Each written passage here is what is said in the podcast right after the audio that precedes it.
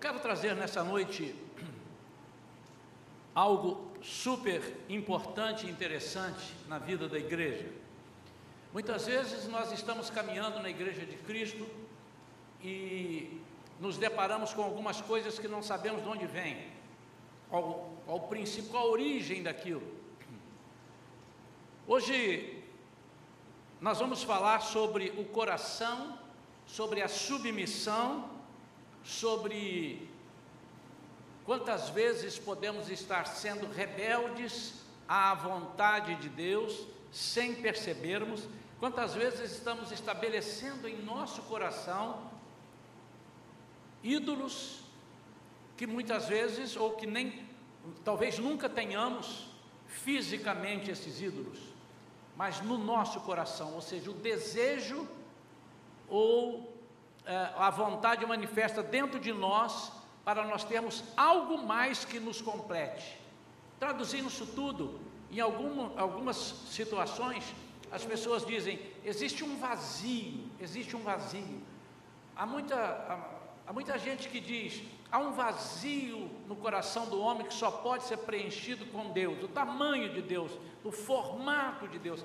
Nada que você coloque ali com outro formato vai se encaixar tão perfeito quanto o formato de Deus. Em Provérbios, capítulo 23, versículo 26, há um versículo que é muito conhecido do povo de Deus. Diz assim: Filho meu, dá-me o teu coração. Vamos repetir? Filho meu, dá-me o teu coração.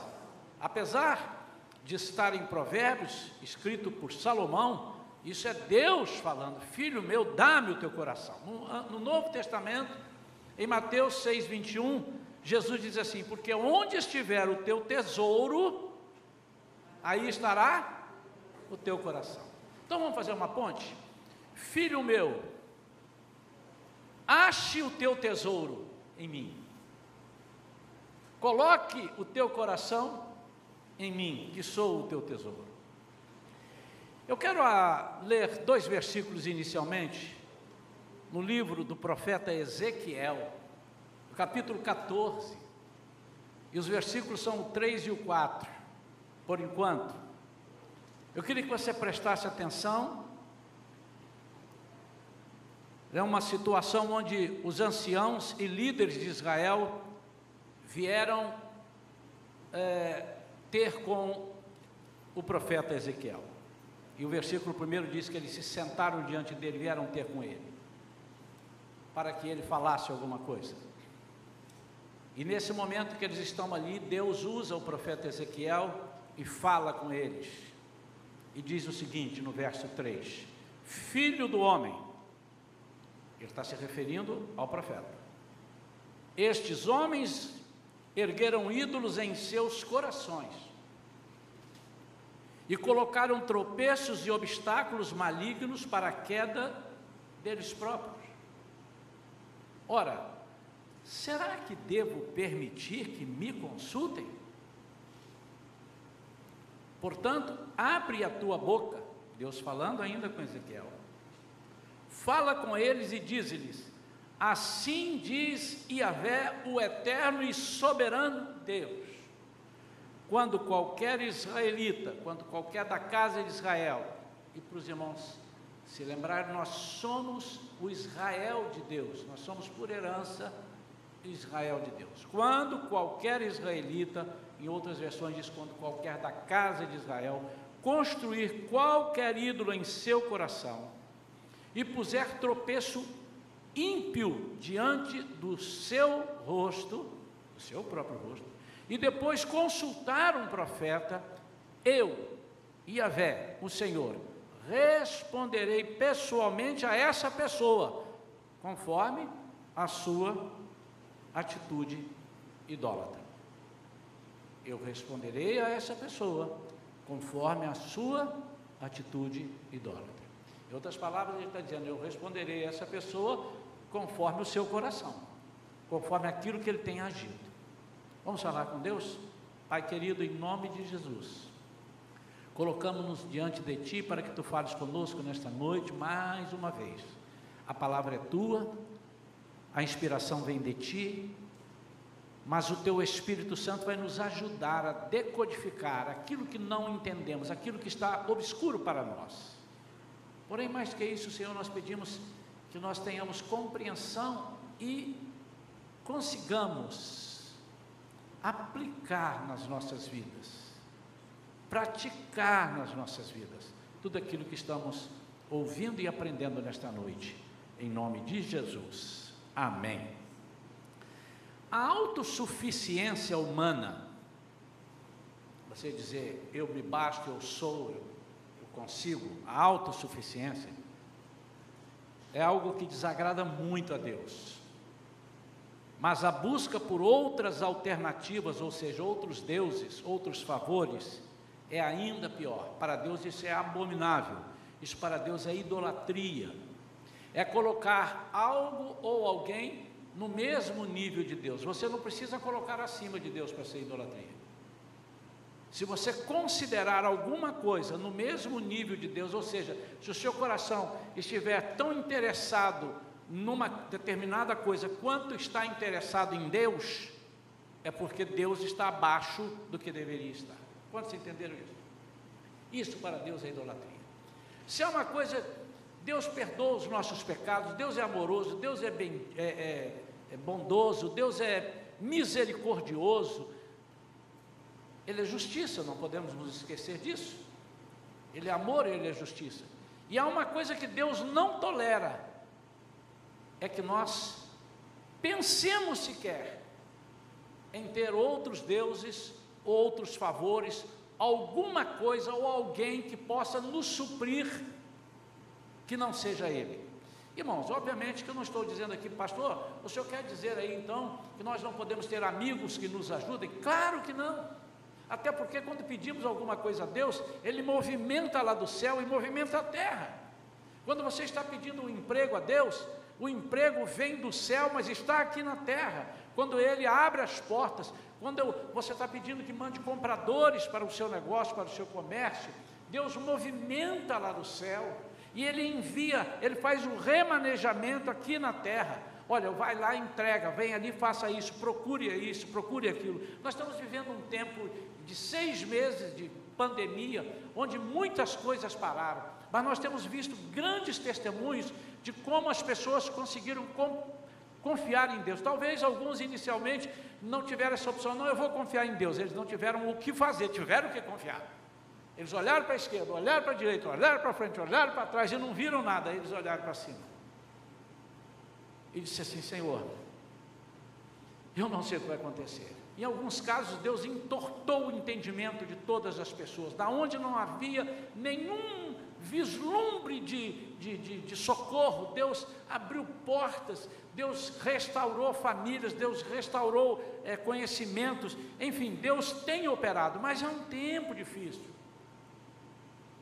E todas as vezes que nós vivemos em tempos difíceis ou em situações difíceis, a tendência humana por mais que digamos que somos servos de Deus, a tendência humana é se apegar naquilo que enxergamos. É mais fácil. Naquilo que nós temos contato, naquilo que nós temos um certo acesso.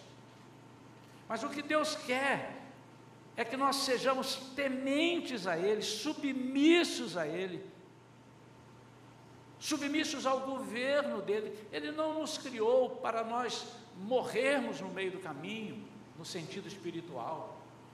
Não, ele tem todo o compromisso, a Bíblia mostra isso em diversas situações, todo o compromisso de fazermos chegar até Ele lá no dia final e vivermos eternamente com Ele. Deus necessita que passemos por algumas provações, privações, passemos por algumas dificuldades e Ele sempre dá o escape, mas Ele quer que nós, em todos os momentos, confiemos que Ele é suficiente para nós. O título dessa mensagem: Deus é suficiente para você? O que é ser suficiente? Às vezes nós comemos mais do que podíamos comer. Nessa pandemia, é, durante uns meses eu emagreci. Depois não sei por que, que eu engordei uns irmãos aí que faz uns quitutes que vendem para gente. Né?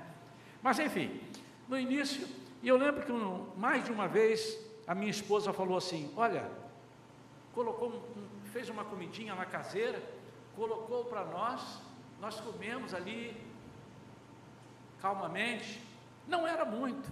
E ela disse assim: Eu estou satisfeito. E ela um dia usou disse assim: Olha, isso aqui para nós é o suficiente.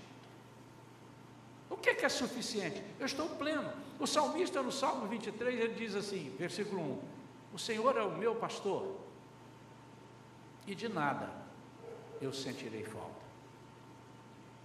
Em algumas versões, as principais dizem: Nada me faltará. Aí alguém pode dizer assim, mas o Senhor é meu pastor, tem me faltado, eu estou sem emprego.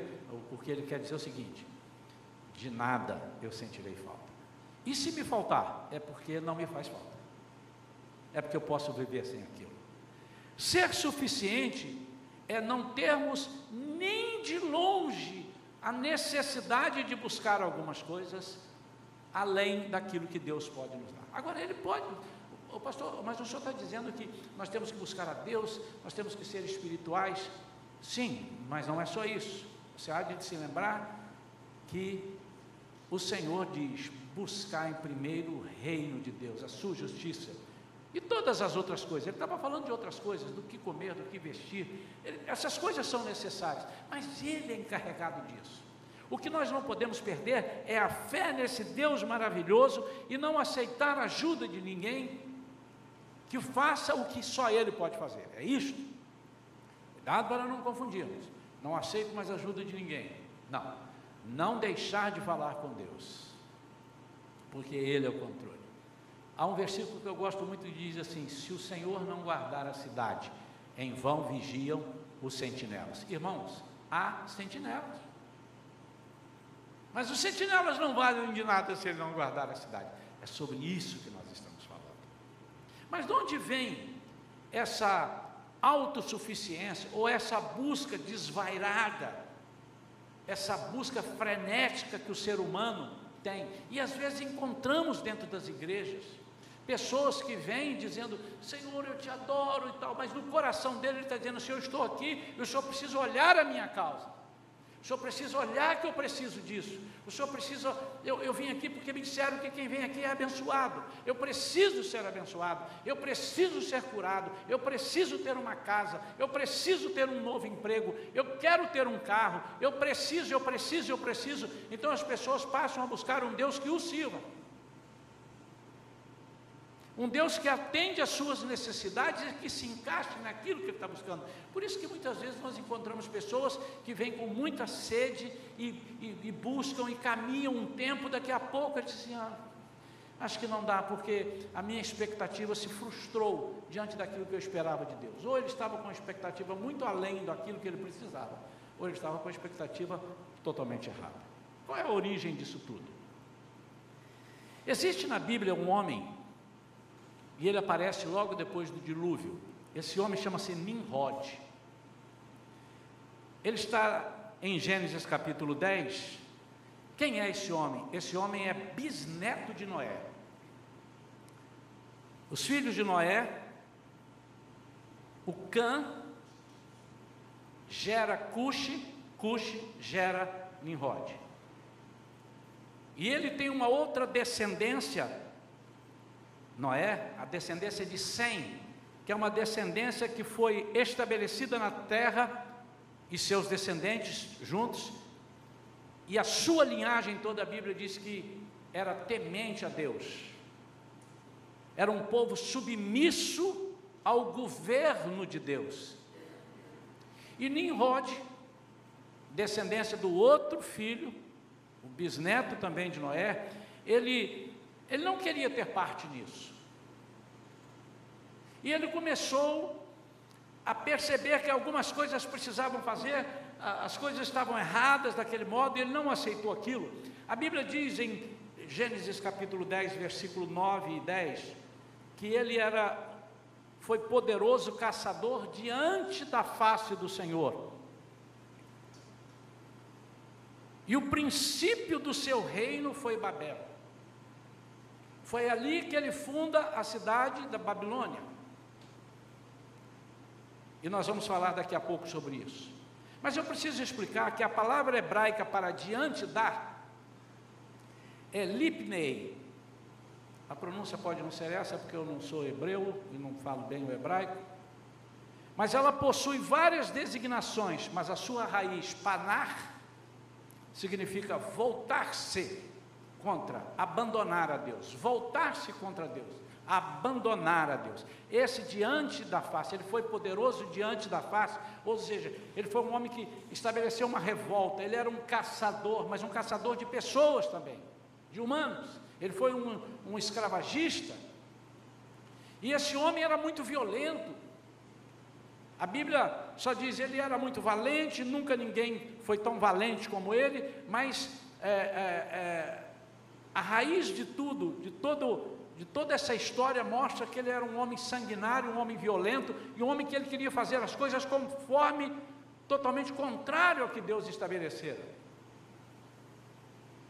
E dentre diversas coisas que ele estabeleceu, ele resolve fazer algo contrário àquilo que Deus pensava sobre a adoração e sobre a religião.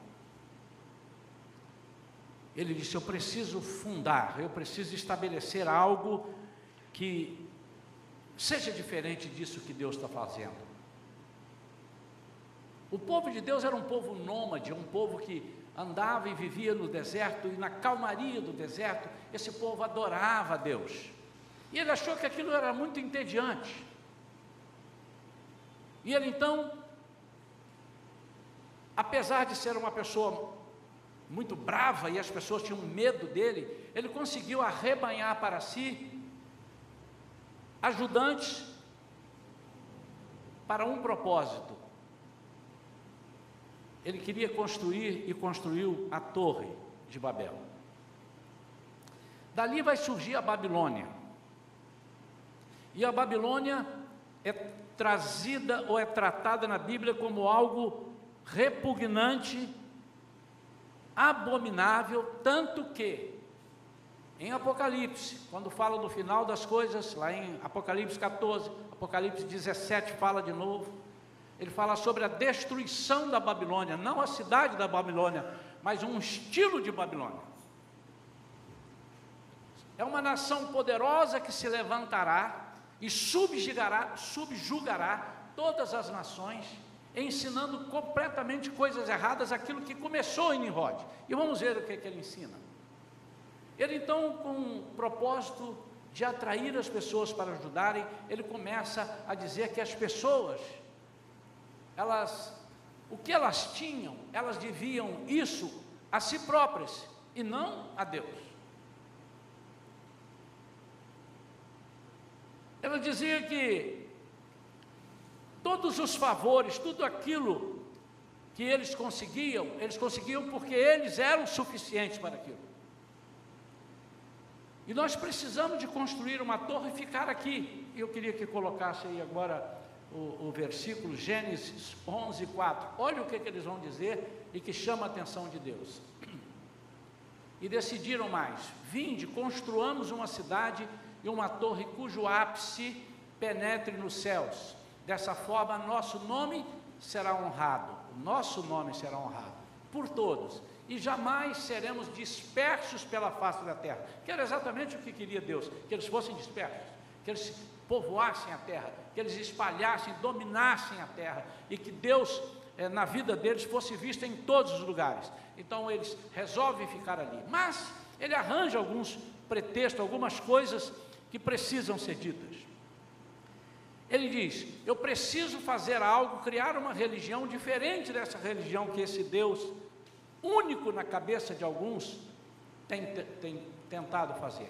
Nós podemos ter mais de um, que, que coisa, isso que egoísmo ser um Deus. Nós podemos ter vários deuses, e cada um cultua o seu Deus do jeito que quiser. A pessoa precisa ser livre. Eu não sei se essa mensagem está lhe sendo é, familiar do que estamos vivendo no século 21. As pessoas são livres, as pessoas decidem, as pessoas precisam ser empoderadas. E alguém poderá dizer assim, ô, ô pastor, só um minutinho, mas o próprio Jesus uma vez disse assim para os discípulos: Eu não estou aguentando mais aqui com vocês. Até quanto tempo eu vou ficar para suportar vocês? Até quanto tempo eu vou fazer isso? O que Jesus estava dizendo é o seguinte: vocês precisam parar de depender de mim para eu fazer as coisas para vocês, mas em mim façam todas as coisas, porque aquele que estiver em mim, por isso que ele disse assim: tudo que pedirdes ao Pai em meu nome, ele fará. O que Jesus estava nos ensinando, ensinando a eles e o que está nos ensinando hoje é que em nome dele, através do Espírito Santo que habita em nós, nós podemos todas as coisas. Um dia ele encontra um homem, um problema sério para resolver, e o homem disse para ele: Se o senhor puder, o senhor pode curar o meu filho. A Bíblia, embora em algumas versões diga assim, tudo é possível ao que crê. O original quer dizer, com Deus, tudo é possível ao que crê. Olha a diferença, irmãos. Ele diz: Você pode, desde que eu esteja contigo, desde que eu seja o seu Senhor. Ao, ao propor a construção da torre, ele começa a. Isso é história, irmãos. Nós estamos aqui nos valendo do historiador muito conhecido Flávio Joséfo, que viveu no primeiro século depois de Cristo e é de uma credibilidade tremenda de alguns estudiosos que trazem desde o início, desde a, desde a, a plantação dessa história, e ele começa a dizer assim: olha, vocês têm que ver o que é que Deus fez. Deus mandou um dilúvio e consumiu com as pessoas. Deus não podia ter matado tanta gente. Por que, que ele fez isso? Então nós vamos construir essa torre de Babel. E essa torre vai servir para que nós sejamos protegidos. Não há qualquer enchente que possa vir. E se ele quiser mandar outro dilúvio, não vai nos consumir, porque nós estaremos subindo, subindo, estaremos lá no alto. Lá no alto ele fez um templo. Lá no alto ele fez um templo. nesse templo ele deixou as pessoas à vontade e disse: Vocês podem servir a quantos deuses vocês quiserem. E aí começou a surgir o que nós temos até hoje: o Deus do amor, o Deus do sexo, o Deus da saúde, o Deus disso, o Deus daquilo. Existem umas crendices, até anotei hoje aqui alguma coisa no meu. Algumas crendices interessantíssimas, que nós, eu não estou dizendo assim, bate na madeira, essas coisas mais simples, que são crendices mas são crendices é, que diz, por exemplo, a jovem que pega o buquê da noiva será a próxima a se casar. Isso é uma crendice. E muitas vezes nós fazemos. Eu nunca fiz. Óbvio, não sou uma jovem. É,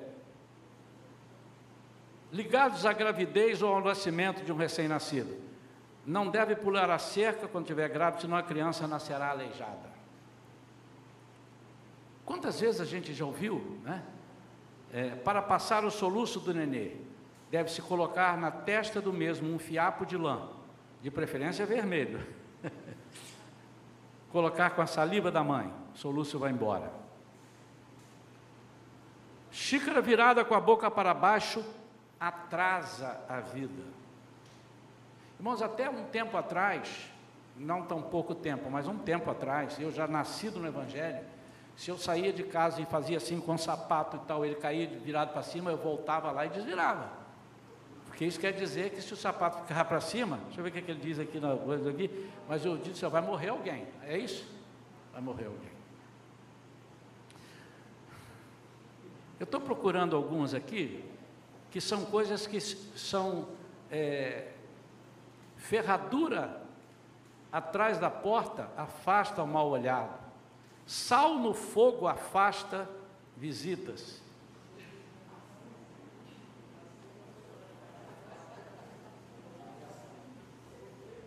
Quando o grilo canta dentro de casa, é sinal que se receberá dinheiro.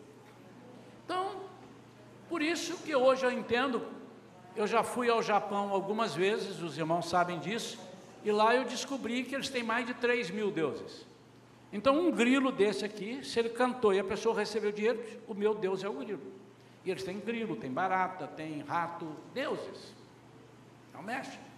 Em alguns lugares a vaca é um deus, não mexa na Índia com a vaca, não, que você vai arranjar um problema.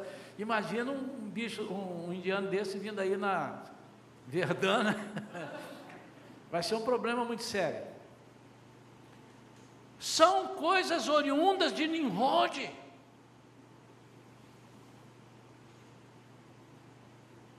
É um ensinamento onde nós estamos tirando Deus, estamos misturando Deus com outras coisas. Não vai ficar tão raso assim como os irmãos possam imaginar. Eu estou falando só de superstição, porque eu quero falar da suficiência de Deus. E quando ele, Nimrod, quando ele propõe essa criação, ele não apenas constrói uma torre e pensa numa torre, ele pensa num povo que ele iria dominar e subjugar. Mas o que os estudiosos dizem é que ele, por mais inteligente que fosse, por mais lutador que fosse, por mais determinado que fosse, ele não conseguiria fazer aquilo sozinho. Convencer e trazer uma religião e incutir tantas coisas na cabeça das pessoas. Por isso ele precisava da ação de Lúcifer, a ação de Satanás. E ele contou certamente com a inspiração, porque não há ninguém, não há um outro espírito que queira tanto derrotar o Espírito Santo de Deus ou derrotar a Deus quanto o espírito do maligno. E ele ali foi instruído, foi ensinado e, e foi conseguindo. E ali ele começou então a mostrar uma série de coisas. Por exemplo, mas se você tem amor, qual o problema de você ter três, quatro mulheres, desde que seja por amor? Você não pode ser qualquer, mas se você ama, você ama, então está amor. Está sendo familiar isso, irmãos? Se você faz sexo com o mesmo, é, com o mesmo gênero, homem com homem, mulher com mulher, mas se você faz isso por amor, esse Deus está querendo ser muito egoísta, dizendo que não pode, você tem que fazer aquilo que está no seu coração. Está sendo familiar isso, irmãos? E ele então, quando constrói isso, ele traz, ele busca alternativas para uma vida entediante, dedicada a servir ao Senhor nas regiões calmas do deserto. Sabe, amados, uma coisa que nós temos que prestar muita atenção é quando nós começamos a querer ficar entediados com alguma coisa e de repente é, é, é verbalizamos isso. Ai, tá chato hoje, né? Meu Deus, o culto hoje, nosso Pai, que culto enrolado, que culto chato. Quando você fala isso, você não tem a menor dúvida que um discípulo de Nimrod vai encostar em você para fazer com que você se sinta entediado mais vezes. Porque o que ele precisa é apresentar para você algo que não seja entediante. Há tanta coisa a respeito disso, irmão, se nós fôssemos aqui ficar falando, é, nós íamos demorar um tempo todo, eu quero ser mais breve, mas eu propus no meu coração fazer um estudo com a igreja depois, quando a igreja estiver mais na sua quase totalidade voltada, porque eu acho que nós temos que abranger o máximo de pessoas possível, porque dali esse homem vai conhecer Semíramis,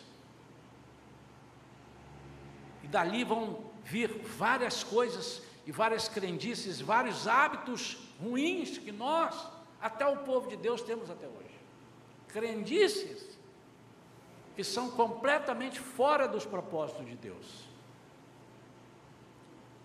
Ele queria erguer um monumento que simbolizasse o poder do homem.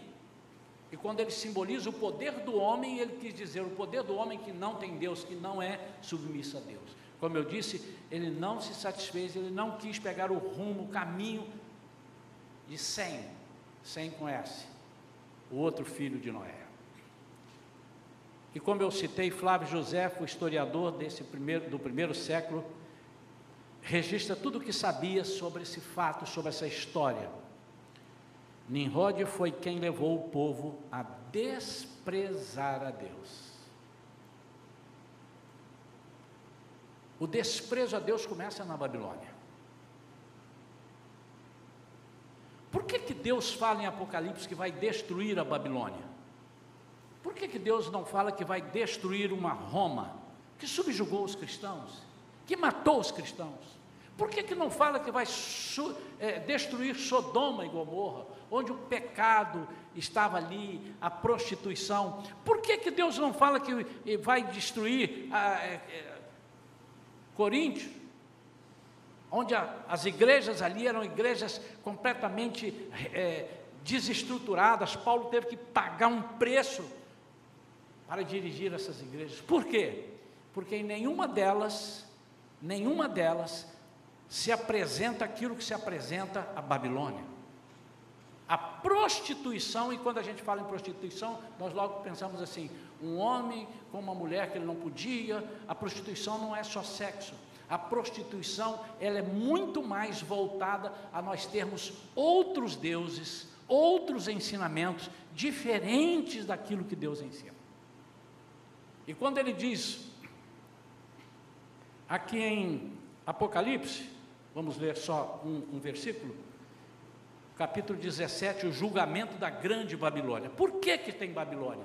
Porque a Babilônia é rebelde, a Babilônia ensinou a desonrar a Deus, a Babilônia ensinou a ter outros deuses, e Deus disse: Isso eu não aceito, isso eu vou destruir. O pecado disso, daquilo eu vou perdoar. Todas as pessoas que clamarem pelo meu nome serão salvas, mas esses aqui não, nós vamos destruir.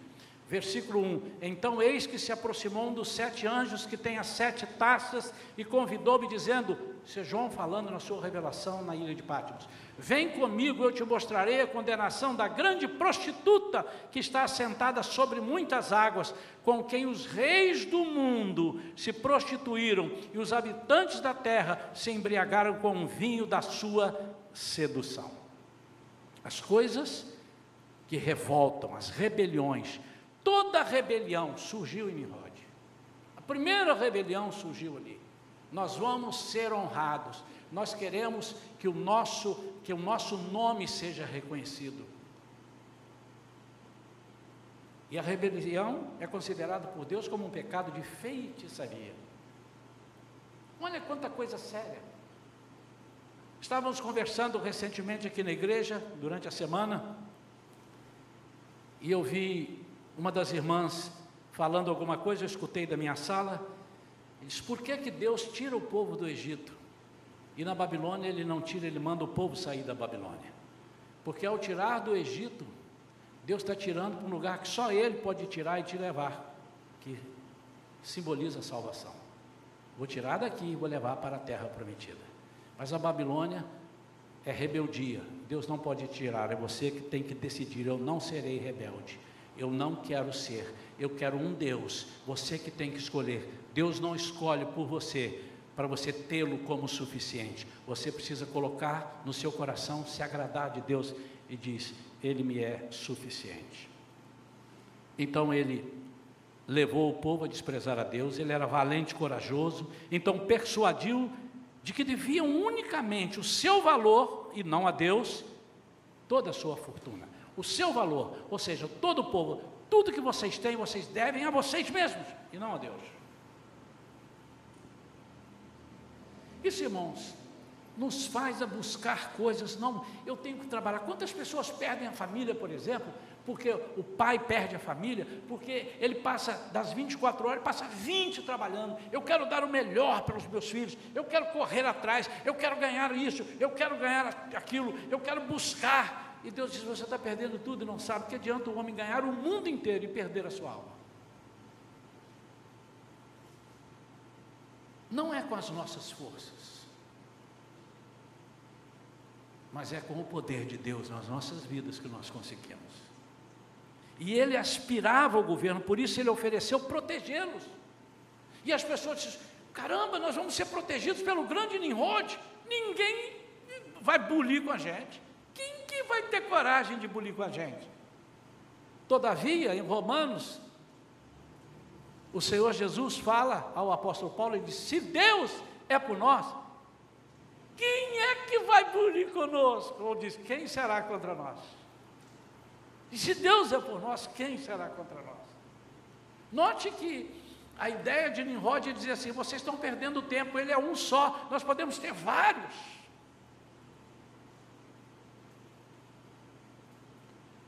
E interessante, irmãos, que ele consegue que os homens é,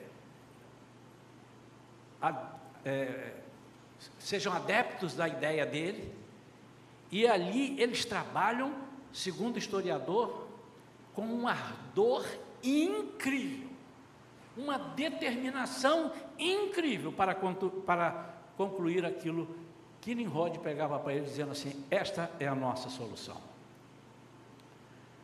Às vezes, nos rebelamos sem perceber.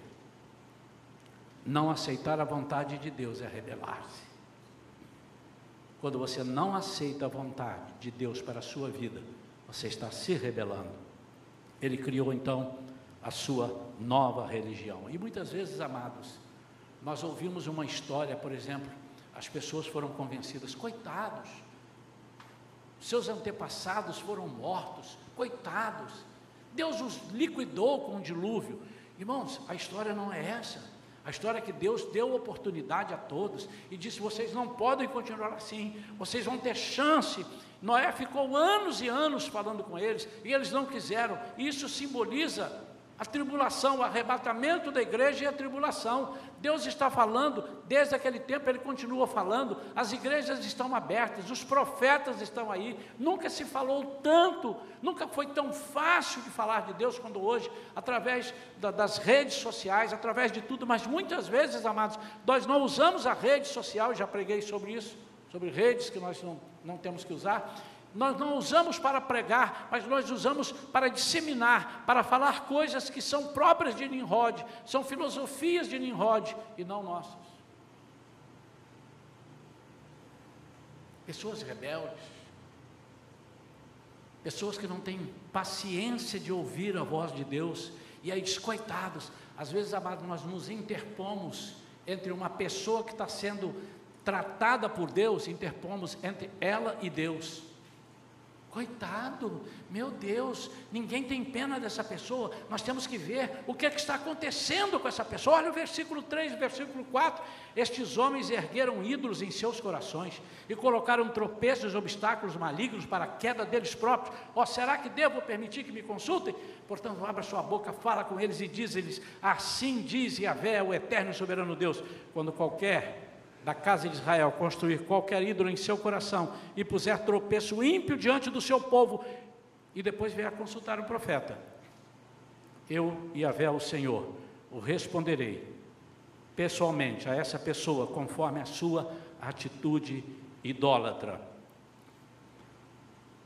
Olha o que diz aqui no versículo 7: quando qualquer pessoa da casa de Israel, ou mesmo qualquer estrangeiro residente em Israel, decidir separar-se de mim, e edificar algum ídolo em seu coração, e assim armar um tropeço maligno diante de si, e depois tentar buscar um profeta para consultar, eu, o Eterno, eu mesmo lhe responderei. Olha o versículo 8: Eis que voltarei a minha face contra aquela pessoa e dela farei um exemplo, um sinal e um objeto de escárnio para todos eu pessoalmente o eliminarei do meio do meu povo e saberei que eu e sabereis que eu sou Yahvé, o Senhor. Amados, nós temos que ter muito cuidado quando ouvimos algum desabafo, alguma pessoa dizendo, Deus não sei o que, eu estou passando isso, as pessoas não cuidam de mim, olha a minha vida como está, tem algum fundamento. Ou Deus está tratando dessa pessoa, ou essa pessoa está sendo é, é, trazida para perto de Deus. E ele diz aqui no versículo 5: a intenção dele inicial não é destruir, mas é, é reconquistar. Olha o versículo 5: assim agirei, a fim de reconquistar o coração de toda a casa de Israel. Nação que me desprezou em troca de seus ídolos inúteis. Nós temos no coração a vontade de conseguir alguma coisa e não aceitamos que tem que ser segundo a vontade de Deus. Fazemos coisas erradas, irmãos, que são contra as leis de Deus e queremos que Deus nos abençoe. Nós chamamos isso de injustiça. As pessoas estão sendo injustiçadas. Não é possível, coitado, olha o que, que ele está sofrendo. Mas quando queremos entrar na frente do que Deus está fazendo, nós podemos ser atropelados juntamente com essa pessoa. Deus tem sido suficiente para você? Você necessita de se completar com outras coisas?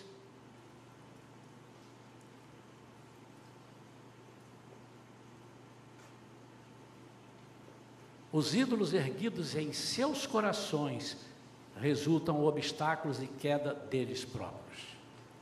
Quando alguém construiu ídolos em seu coração, construi ídolos em seu coração e puser tropeço ímpio diante do seu rosto e depois consultar um profeta, eu, o Senhor, responderei a essa pessoa conforme a sua atitude idólatra. Sabe uma coisa que nós não conseguimos, irmãos, é conhecer o coração das pessoas. Eu não consigo.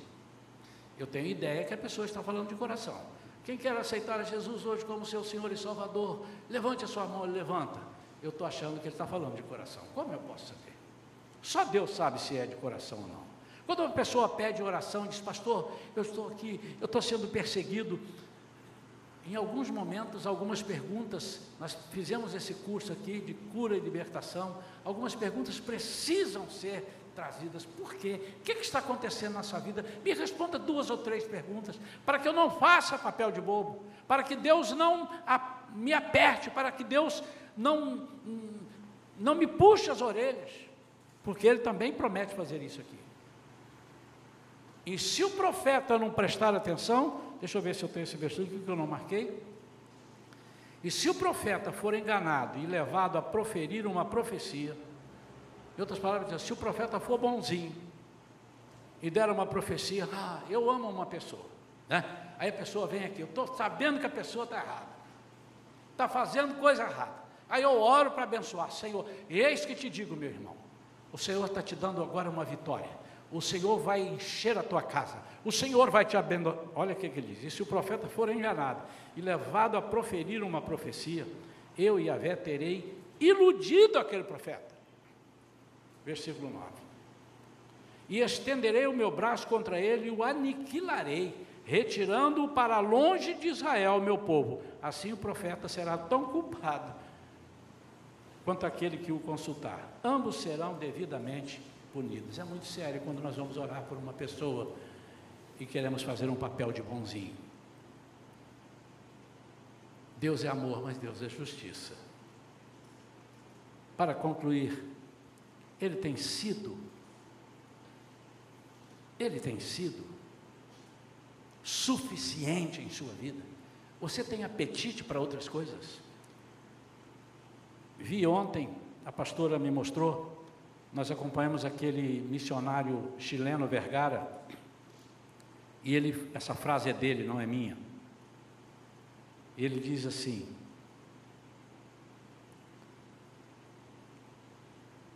Não dilua o sangue de Jesus na água da autoajuda. Aquilo que o sangue de Jesus e só o sangue de Jesus é capaz de fazer, você não precisa e não pode diluir esse sangue ou esse poder nas águas da autoajuda. Não adultere o sangue com sacrifícios que visem retorno. Não diga para Jesus que Ele é o seu Senhor e seu Salvador quando o seu coração está agarrado em outras coisas. Eu sempre gosto de dizer isso, irmãos, sobre, por exemplo, aquilo que mais nos o que que mais, duas coisas afetaram muito a cabeça das pessoas na pandemia. Uma, a enfermidade. Não posso ficar doente. Não posso. Teve gente que morreu porque ficou com medo de ir para o hospital. Né? Pelo menos no noticiário. Eu não conheço nenhum, mas o noticiário diz. Morreu em casa porque não, para o hospital não vou. Lá eu vou ser contaminado. Morreu de infarto, morreu de alguma coisa. Enfim. Mas além da saúde, além do medo, desse medo que é, é as pessoas assim, nos primeiros dias, pessoas comentando, meu Deus, e agora? Minha loja fechou. E o que, é que eu faço? Eu não, eu não sei como é que eu vou conseguir. Onde eu vou arranjar dinheiro? Eu não tenho dinheiro para pagar aluguel. São duas coisas. E a única situação na Bíblia onde Jesus coloca um outro Senhor competindo com ele, não estou dizendo que vai ganhar. Mas competindo com ele é quando ele fala sobre as riquezas, sobre mamon. Por quê? O que Deus está falando não é do seu dinheiro, o que Deus está falando é do seu coração. Onde está o seu coração? Você está confiado nele? Então você junta 5 mil reais. Eu vou juntar 5 mil reais. Pronto, agora eu estou aqui com 50 mil. Vamos aumentar isso aqui. 50 mil reais. Bom, 50 mil reais. 50 mil reais eu nunca ganhei isso.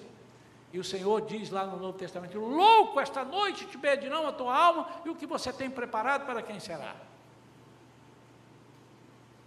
Você está confiando que o dinheiro vai, vai garantir? Você está confiando que um amigo seu, um influente amigo, ele pode estar sob, como é que é? Sob denúncia aí.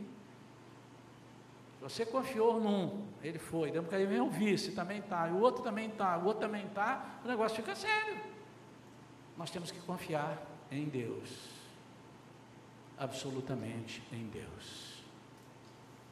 Há um versículo na Bíblia que diz assim: vamos completar comigo, hein? bem alto para sair na gravação. Maldito o homem. Vocês acham que Deus está falando que eu não posso confiar nele? Que os homens não podem confiar nos homens? Oh, confio em você. O original diz assim: Maldito o guerreiro, esse primeiro homem que diz assim é o homem, é o guerreiro, que sai para a guerra, o guerreiro, que confia no Adão, no homem. Ele está dizendo: maldito o homem que confia em si próprio quando ele vai enfrentar alguma dificuldade. É isso que ele está dizendo. Maldito o homem, agora traduzido para o português é, é raso. Maldito o homem que confia em outro homem. Não, maldita, maldito o homem guerreiro, ele é um outro termo, que confie no homem da geração adâmica, no homem, no, em algumas versões está escrito em Adão, no homem. O que Deus disse, Caramba, você vai para a guerra. Davi, por que, que Davi era um homem que Deus gostava tanto? Ele não fazia nada sem perguntar a Deus. A única coisa que ele fez sem perguntar a Deus, ele meteu o pé na argola. O adultério lá com Batseba.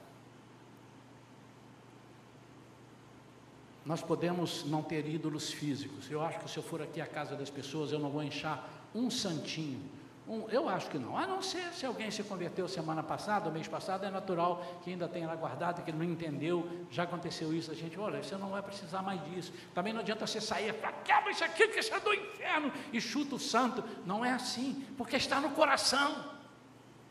Você tem que tirar do coração, e para tirar do coração você tem que pôr outra coisa. E no coração dele não cabe dois, tem que tirar um para encaixar o outro. E esse outro é Deus. E ele diz: se eu entrar ali, não tem mais espaço para ninguém. Nós podemos não ter ídolos físicos visíveis, mas no coração temos. Quando, é quando não cremos totalmente e unicamente em Deus. Quando não cremos totalmente e unicamente em Deus. Nossa segurança, nossas privações, Pode botar o que você quiser de alarme, cerca elétrica. Se você não orar, aquilo ali não vale de nada. Mas, pastor, então eu não preciso de nada. Não, não tá, a Bíblia não diz isso. Se a cidade não tiver sentinelas, em vão vigiam. O sentinela. Se o Senhor não guardar a cidade, digo, em vão vigiam os sentinelas. Tem sentinelas.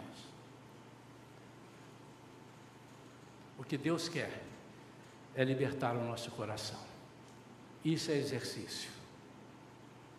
Meu neto disse para mim esses dias: Vovô, lá na escola a professora me ensinou uma coisa muito interessante, vovô. Eu dou a maior corda, né? ele gosta de falar e eu fico, é mesmo? O que foi que ela te ensinou? E o que ensinou para ela eu não sabia. Para ele. E ele disse: Ela ensinou, por exemplo, tem uma comida que eu não gosto de comer, mas eu nunca comi. Mas eu olho e não gosto, ou então eu já experimentei, eu pus na boca, não, não desceu, eu não comi. E ela disse que a comida que você precisa comer e que você não gosta, alguma coisa que você coloca uma, coloca duas, coloca três, e o seu paladar, a sua boca, a sua, não sei mais o que ele usou lá, vai se acostumando com aquele alimento. E daqui a pouco você passa a gostar daquilo. Amados, não são poucas, mas são inúmeras as vezes que nós assumimos um compromisso, eu vou fazer isso na igreja. Aí no primeiro obstáculo a gente desiste, mas os obstáculos são para nos fortalecer e não para nos impedir. Ler a palavra de Deus, irmãos, eu não sei quantos gostam de ler a palavra de Deus. E se você lembra quando você foi começar, eu me lembro. Começo a ler aqui, ah, não estou entendendo nada. Deixa eu passar para um livro aqui. Que eu... Ih, rapaz, está dizendo aqui que eu vou te punir, vou te matar. Ih, não, isso eu não gostei não. Mas eu te abençoarei com toda a sua. Esse é bom, hein? Ah, esse é bom.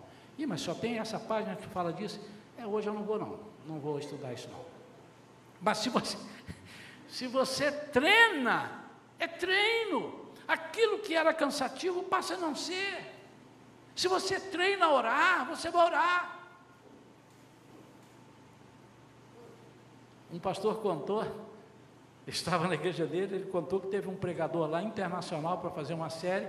Eles têm o hábito diante do culto, as cadeiras estão assim, né? Os irmãos até sabem de onde eu estou falando mais ou menos. E ele ajoelhou como pregador. E ele disse que já estava com o joelho doendo, olhou cinco minutos, oito minutos orando e o homem não levantava. Ele disse: Eu não posso levantar. O pastor convidado, que eu sou pastor da igreja, eu posso levantar. Aí o homem não parava. Aí teve uma hora que ele falou: Mas eu tenho que. Aí ele disse: Olha, eu vou começar o culto, o senhor pode orar, bateu o nome dele. Ele nem respondeu, continuou orando. Quando acabou o culto, eles foram para casa e falaram assim: Mas por que, que o senhor consegue ficar. Para mim, ali, cinco minutos, o, o joelho já estava doendo. E aquele pregador disse para ele assim: Isso chama-se intimidade. Eu tenho muita coisa para falar com ele, porque eu aprendi muita coisa dele. Então, quando eu entro na presença dele, eu não me canso de conversar com ele. Mas se você não tem assunto, o assunto vai encerrar. Com duas, três palavras. Provérbios 4, 23 diz: Das coisas que se deve guardar, guarda o teu coração porque dele procedem as fontes da vida. Fonte da vida.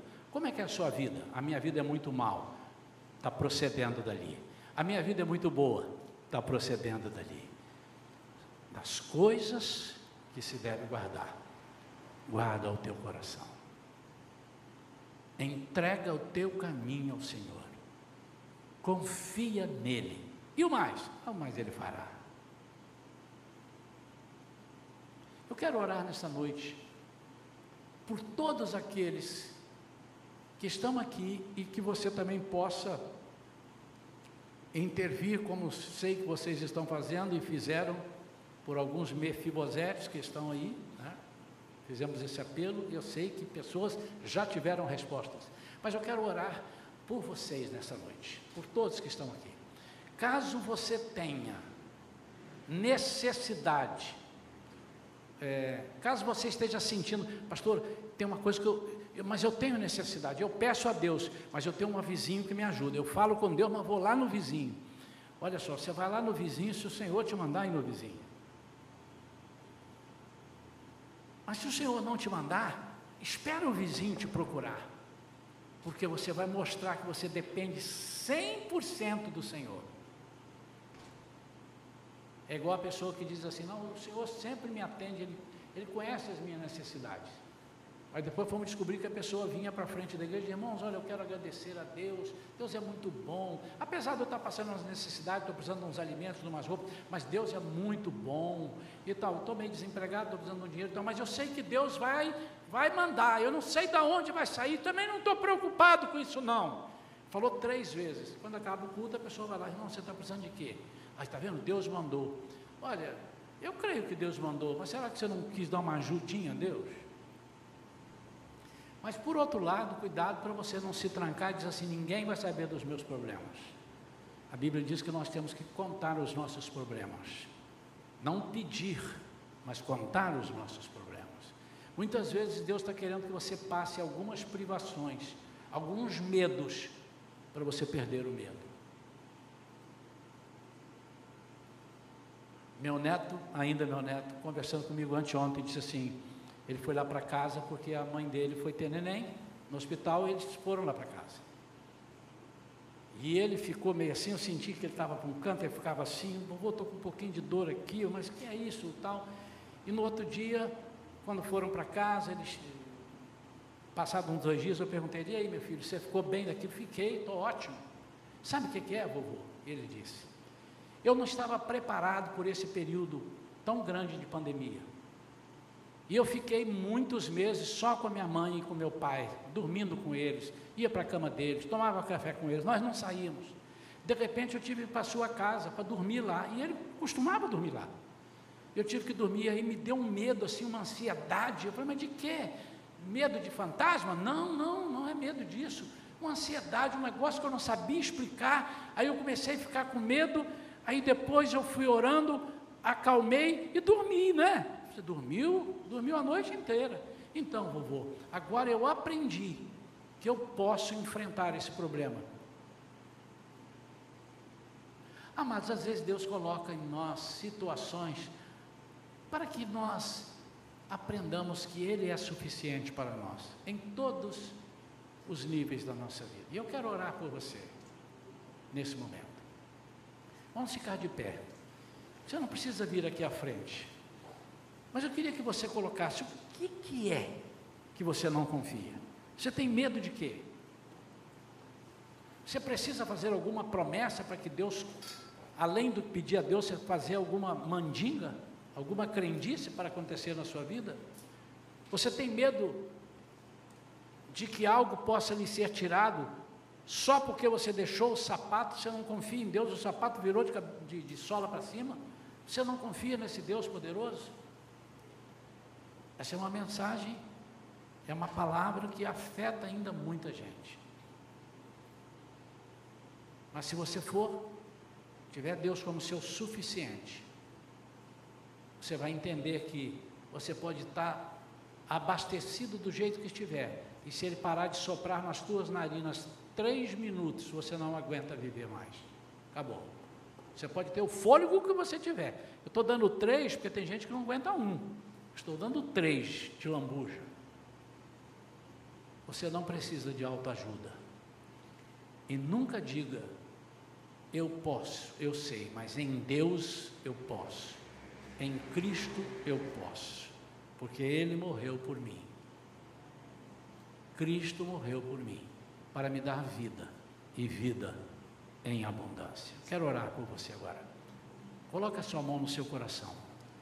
Qual é o seu medo? Qual é a sua preocupação? Será que Deus já te alimentou e você está querendo comer mais algumas coisas no botequim? Não foi suficiente, seu intestino, seu estômago não está cheio já?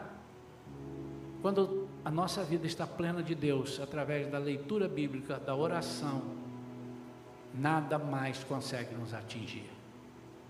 Pai querido, em nome de Jesus, eu estou intercedendo por todas as pessoas aqui da igreja, mas estou intercedendo por todas as pessoas que estão ao alcance, Senhor, agora,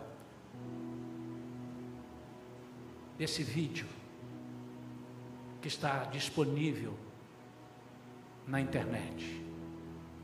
Pessoas que estão desesperadas num leito de dor, não sabendo a quem buscar. Eu quero pedir, Senhor, fale com eles. Pessoas que estão aqui com medo de perder o emprego, ou que perderam o emprego e com medo de passar necessidades. Senhor, mostra que se tu não fores com eles, ninguém mais conseguirá. Porque as portas que o Senhor fecha, ninguém abre. Muitas vezes, Senhor, nós gostamos do versículo: as portas que Deus abre, ninguém fecha. Mas tem aqueles fecha também, as que Ele fecha. Pai, então agora, fecha as portas do abismo, fecha as portas das perseguições. Faça com que nós creamos não em Nimrod, mas que nós sejamos absolutamente servos teus, confiando em Ti que não haja nenhum espírito contrário ao teu que nos faça sair desse amor que nunca, nunca, nunca vai falhar na nossa vida. Nós oramos em nome de Jesus. Amém. Amém. É assim que eu creio. Deus abençoe sua.